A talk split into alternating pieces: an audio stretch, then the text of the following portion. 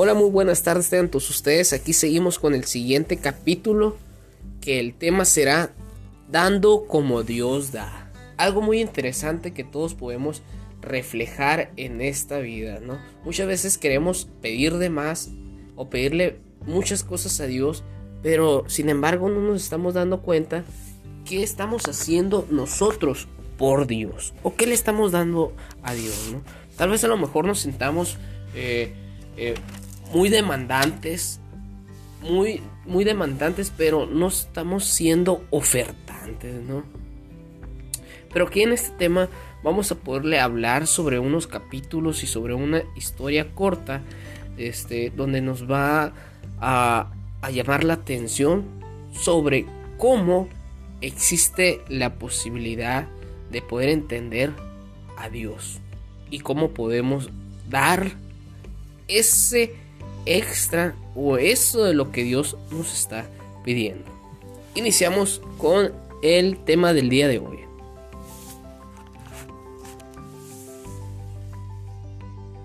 El egoísmo puede ser mortal.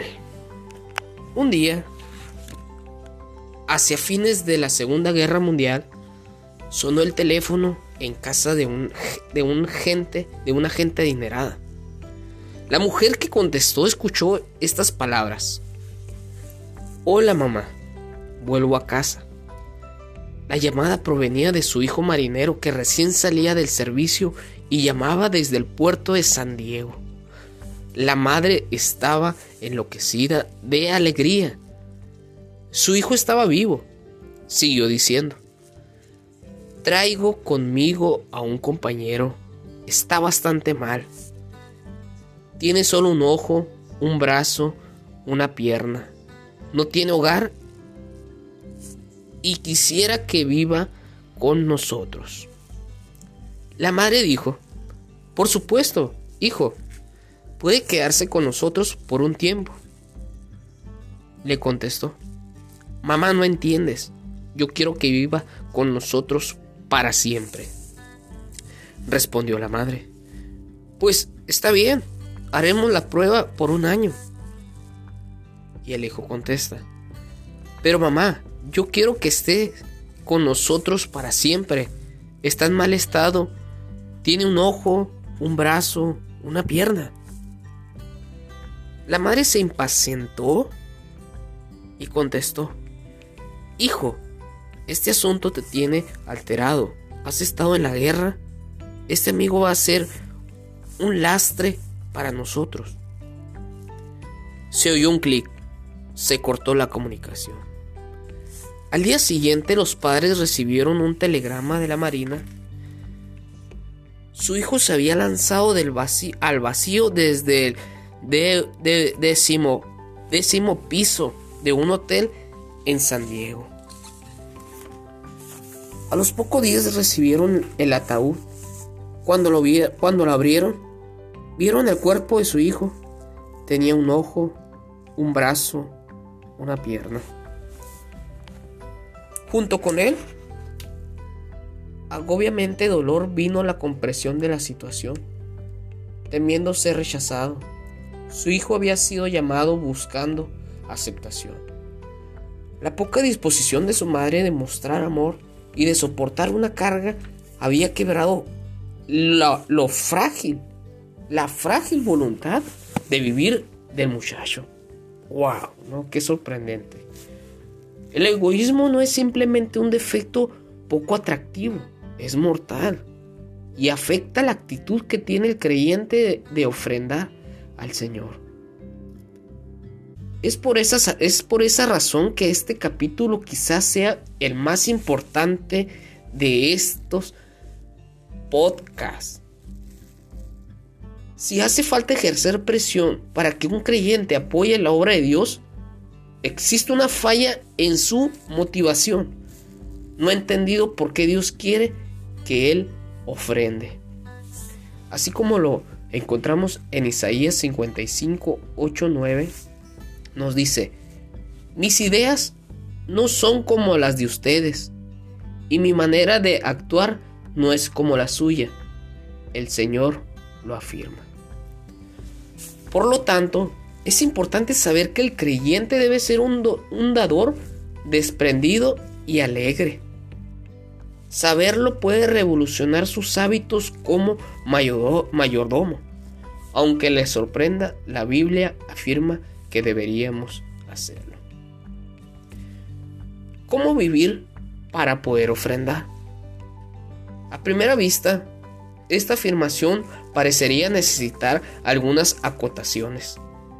Seguramente no todos pueden ofrendar. O nos parece que algunos no tienen la suficiente como para poder hacerlo. Imagínense. También parecería que tanto como más ofrenda, menos tiene.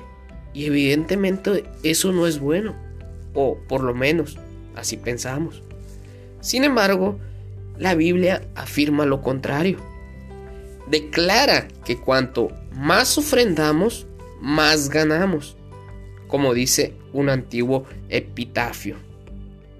Aquí yace un hombre, tenía una manía.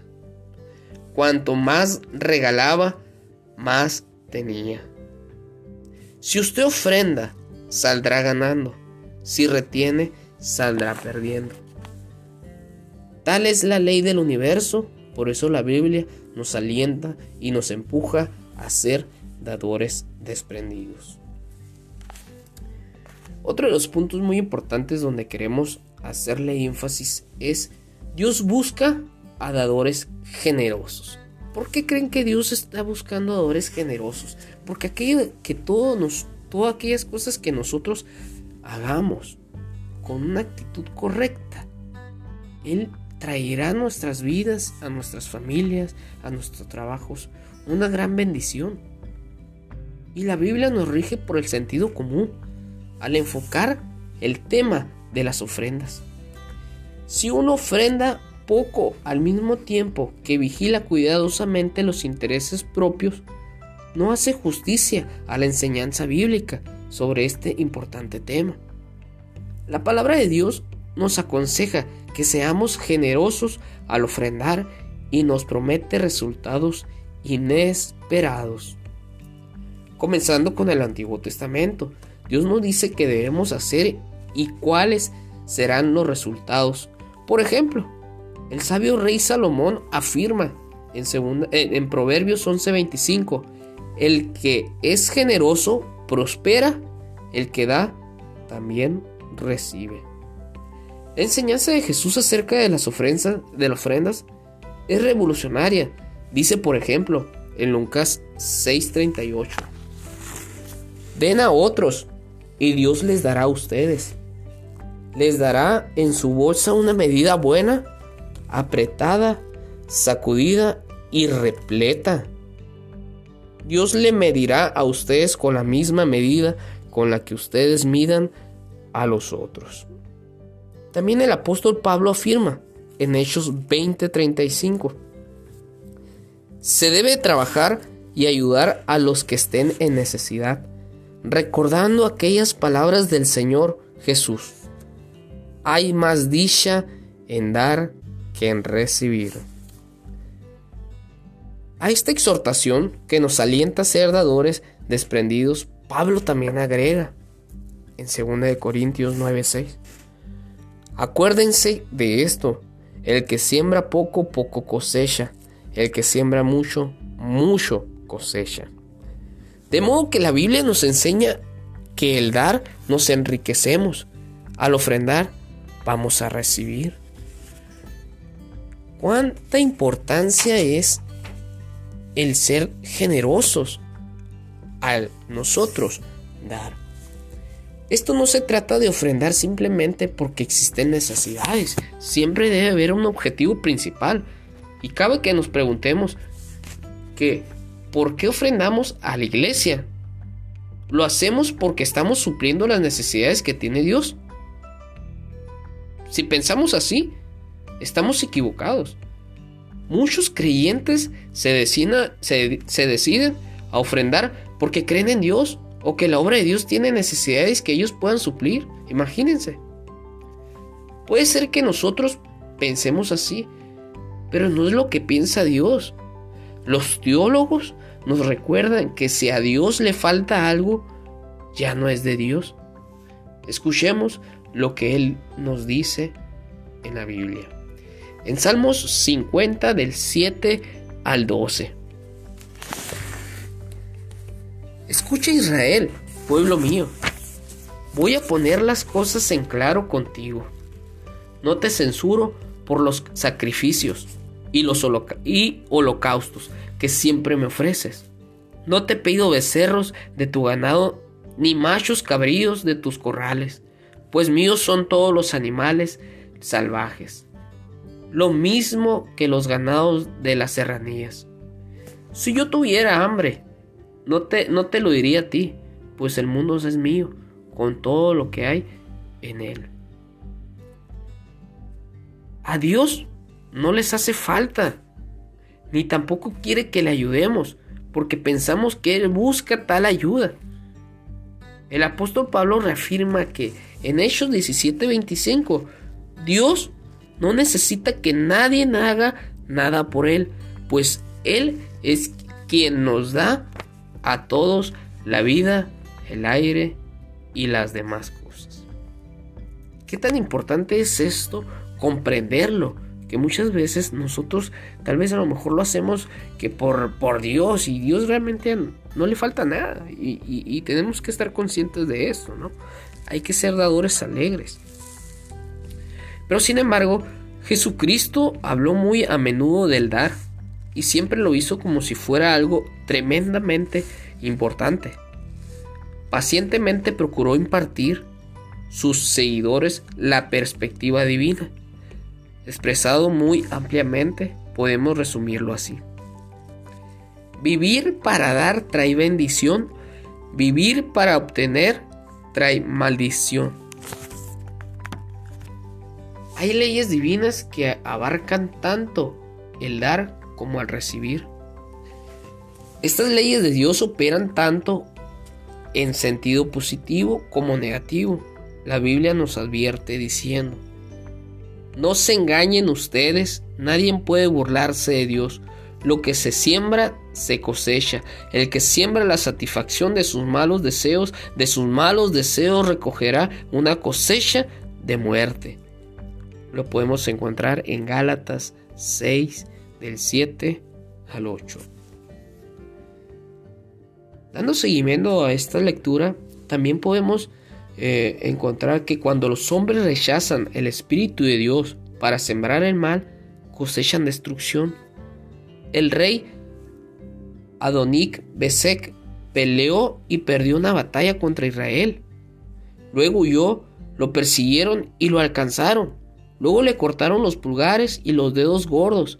Adonik Besek dijo, Corté a setenta reyes los pulgares de las manos y los dedos gordos de los pies, y los tuve recogiendo las sobras debajo de mi mesa.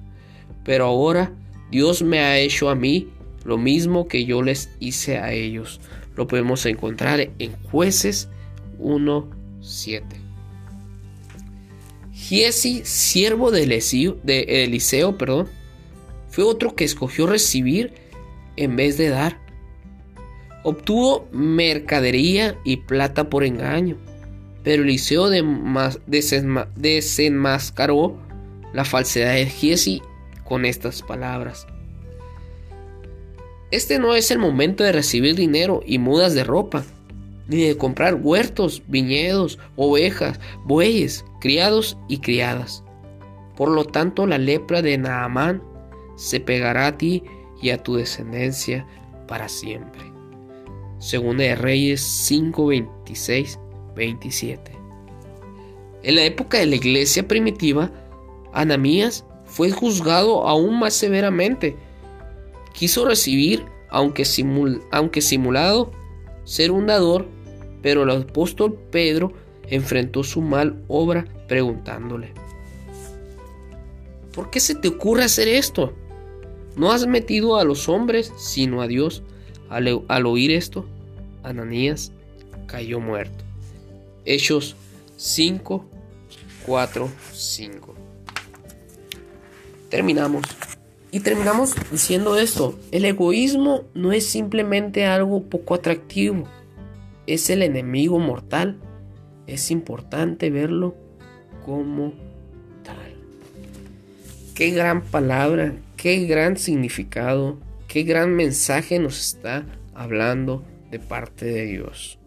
Ese es el tema que teníamos el día de hoy y pueden revisarlo, pueden volverlo a escuchar y podemos darles seguimiento a todas las preguntas que tengan ustedes.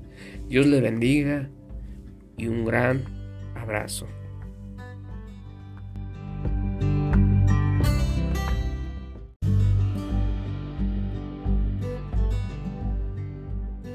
Hola, muy buenas tardes a todos ustedes. Aquí seguimos con el siguiente capítulo que el tema será dando como Dios da. Algo muy interesante que todos podemos reflejar en esta vida, ¿no? Muchas veces queremos pedir de más o pedirle muchas cosas a Dios, pero sin embargo no nos estamos dando cuenta qué estamos haciendo nosotros por Dios o qué le estamos dando a Dios, ¿no? Tal vez a lo mejor nos sintamos eh, eh, muy demandantes, muy, muy demandantes, pero no estamos siendo ofertantes, ¿no?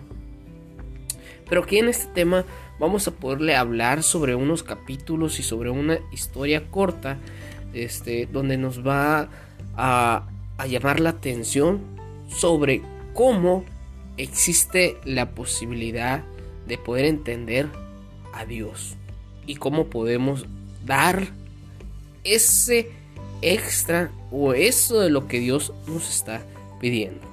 Iniciamos con el tema del día de hoy.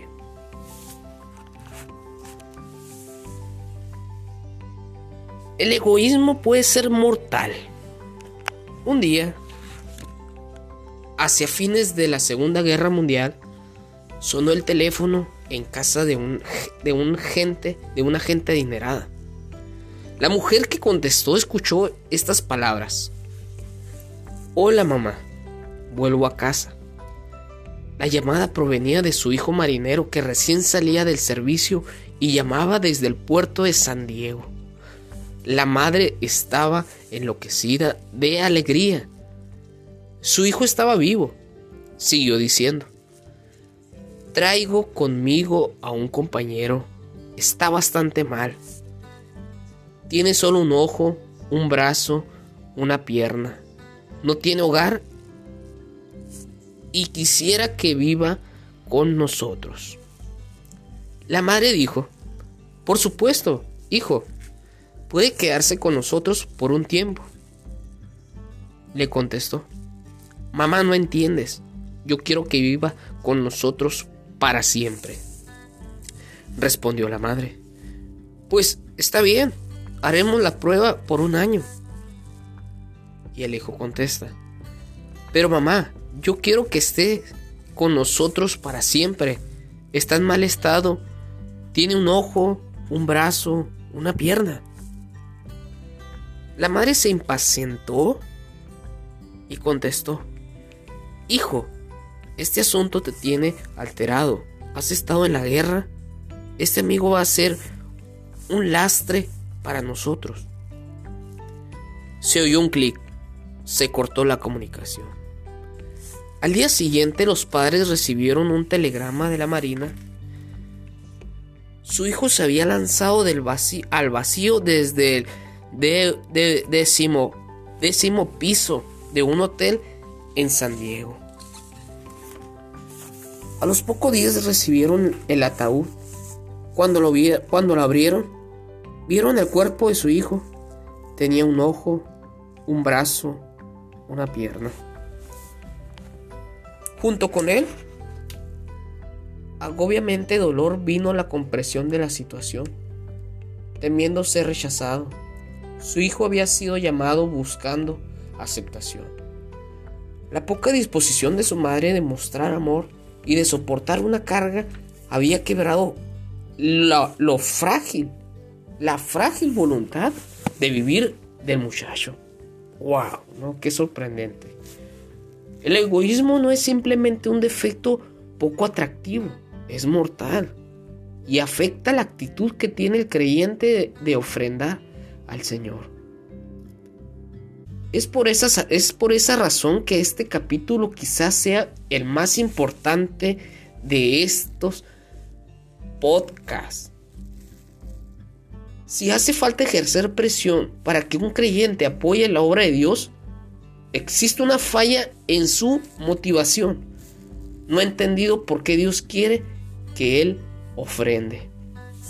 Así como lo encontramos en Isaías 55, 8, 9, nos dice, mis ideas no son como las de ustedes, y mi manera de actuar no es como la suya. El Señor lo afirma. Por lo tanto, es importante saber que el creyente debe ser un, dador desprendido y alegre. Saberlo puede revolucionar sus hábitos como mayordomo. Aunque le sorprenda, la Biblia afirma que deberíamos hacerlo. ¿Cómo vivir para poder ofrendar? A primera vista, esta afirmación parecería necesitar algunas acotaciones. Seguramente no todos pueden ofrendar. O nos parece que algunos no tienen la suficiente como para poder hacerlo. Imagínense. También parecería que tanto como más ofrenda, menos tiene. Y evidentemente eso no es bueno. O por lo menos así pensamos. Sin embargo, la Biblia afirma lo contrario. Declara que cuanto más ofrendamos, más ganamos. Como dice un antiguo epitafio. Aquí yace un hombre, tenía una manía. Cuanto más regalaba, más tenía. Si usted ofrenda, saldrá ganando. Si retiene, saldrá perdiendo. Tal es la ley del universo, por eso la Biblia nos alienta y nos empuja a ser dadores desprendidos. Otro de los puntos muy importantes donde queremos hacerle énfasis es Dios busca a dadores generosos. ¿Por qué creen que Dios está buscando dadores generosos? Porque aquello que nos, todas aquellas cosas que nosotros hagamos con una actitud correcta, Él traerá a nuestras vidas, a nuestras familias, a nuestros trabajos, una gran bendición. Y la Biblia nos rige por el sentido común al enfocar el tema de las ofrendas. Si uno ofrenda poco al mismo tiempo que vigila cuidadosamente los intereses propios, no hace justicia a la enseñanza bíblica sobre este importante tema. La palabra de Dios nos aconseja que seamos generosos al ofrendar y nos promete resultados inesperados. Comenzando con el Antiguo Testamento, Dios nos dice que debemos hacer y cuáles serán los resultados. Por ejemplo, el sabio rey Salomón afirma en, segunda, en, Proverbios 11:25, el que es generoso prospera, el que da también recibe. La enseñanza de Jesús acerca de las ofrendas, de las ofrendas es revolucionaria. Dice, por ejemplo, en Lucas 6:38, den a otros y Dios les dará a ustedes. Les dará en su bolsa una medida buena, apretada, sacudida y repleta. Dios le medirá a ustedes con la misma medida con la que ustedes midan a los otros. También el apóstol Pablo afirma en Hechos 20:35, se debe trabajar y ayudar a los que estén en necesidad recordando aquellas palabras del Señor Jesús. Hay más dicha en dar que en recibir. A esta exhortación que nos alienta a ser dadores desprendidos, Pablo también agrega en 2 Corintios 9:6. Acuérdense de esto, el que siembra poco, poco cosecha, el que siembra mucho, mucho cosecha. De modo que la Biblia nos enseña que el dar nos enriquecemos. Al ofrendar vamos a recibir.